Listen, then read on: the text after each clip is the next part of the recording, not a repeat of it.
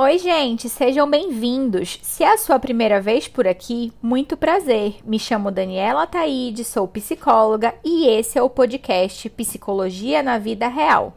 Hoje nós vamos falar sobre dependência emocional. Vem comigo.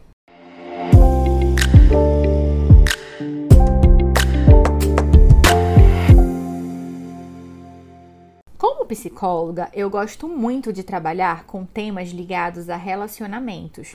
E tem um assunto em específico que sempre que eu abordo no Instagram gera muita identificação, que é justamente sobre dependência emocional. E eu percebo que essa identificação ocorre porque muitas pessoas sequer se dão conta de que são dependentes emocionais, pois os sinais costumam ser sutis ou estão presentes há tanto tempo que os comportamentos já foram normalizados. Mas você deve estar se perguntando: o que é dependência emocional? E eu considero um quadro emocional ou comportamental que compromete a habilidade da pessoa de manter uma relação saudável e funcional. Você já escutou que precisava ser autossuficiente e que não pode se relacionar com outras pessoas? Atualmente é disseminada a ideia de que precisamos ser felizes sozinhos, mas eu acho que não é bem assim. Eu acredito que, como indivíduos, nós somos seres relacionáveis. Nós precisamos do outro e das relações sociais que nós mantemos com ele para viver. Então, é normal criarmos vínculos afetivos com quem nos cerca. Até porque eu acho que, em alguns aspectos da nossa vida, as relações são fundamentais para que a gente evolua. Como, por exemplo, um casal que está saindo da casa dos pais pela primeira vez para morar juntos. Eles vão enfrentar uma certa dificuldade no início e vão aprender muito com o outro e com as experiências compartilhadas. Elas vão fazer com que eles amadureçam.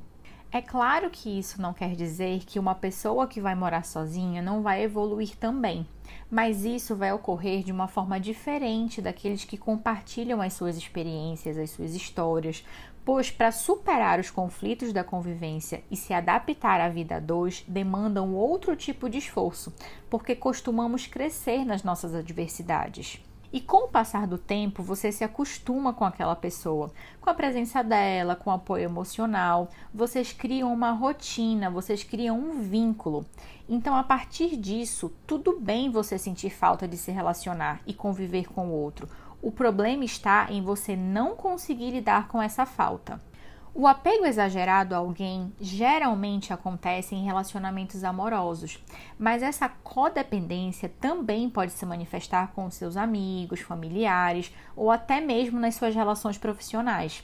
Mas acontece que, com o passar do tempo, esse apego ele vai se enraizando e não só desgastando as relações, mas promovendo um adoecimento pessoal. Por isso, é importante estar atenta aos sinais. E para facilitar a sua vida, eu vou compartilhar alguns indicativos de dependência emocional. O primeiro deles é o abandono dos planos individuais. É quando você se percebe incapaz de realizar planos que não envolvam outras pessoas, por ter dificuldade de compreender o que realmente faz sentido para você. Por exemplo, você se sente insegura em tomar decisões sozinhas? Quando eu falo isso, é desde algo que pode mudar a sua vida ou até as coisas mais simples. Sabe aquelas pessoas que são incapazes de escolher até uma roupa para sair? Geralmente, essas pessoas necessitam da validação do outro, como se a sua opinião e desejos não fossem suficientes para se sentirem seguras na tomada de uma decisão.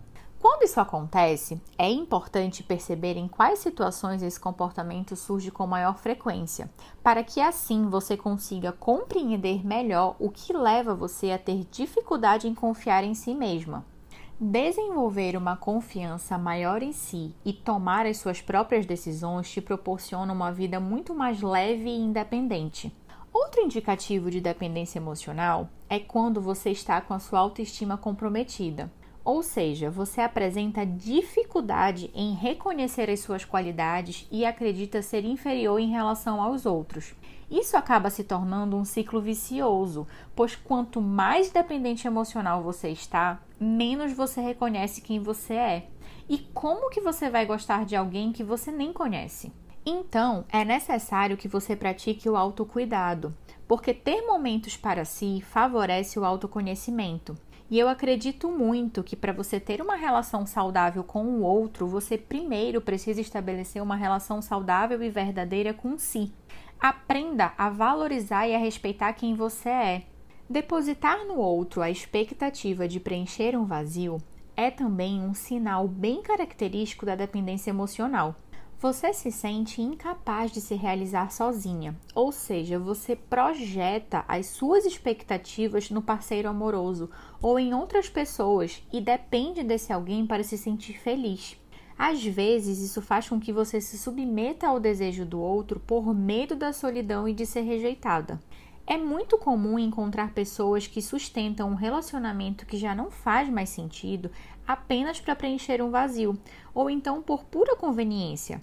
Geralmente são pessoas que acreditam que só vão conseguir se sentir completas se estiverem se relacionando com alguém. Dessa forma, a pessoa se mantém dependente não pelo outro, mas por um vazio que é dela. Portanto, aprenda a diferenciar o que é seu e o que é do outro. Invista no desenvolvimento da sua inteligência emocional e aprenda a desfrutar da sua própria companhia. E o último indicativo que vou compartilhar está relacionado ao ciúme exagerado e à exigência de atenção. Não confunda o sentimento de amor com a necessidade de posse. Existem muitas formas de demonstrar afeto e carinho, e nenhuma delas envolve limitar ou controlar a vida do outro. Por vezes, o ciúme diz muito mais sobre como você se enxerga, seja por baixa autoestima, medo de ser abandonada ou de ficar sozinha, do que o outro te dar motivos para você se sentir assim. Vale lembrar que esses são apenas os principais indicativos de dependência emocional e que não necessariamente você precisa apresentar todos mas é bom você ficar atenta aos seus comportamentos, pois é importante investir nas suas relações e compreender o significado de cada uma para você. Lembre-se, valorizar os seus relacionamentos e entender a real importância deles na sua vida é diferente de depender emocionalmente.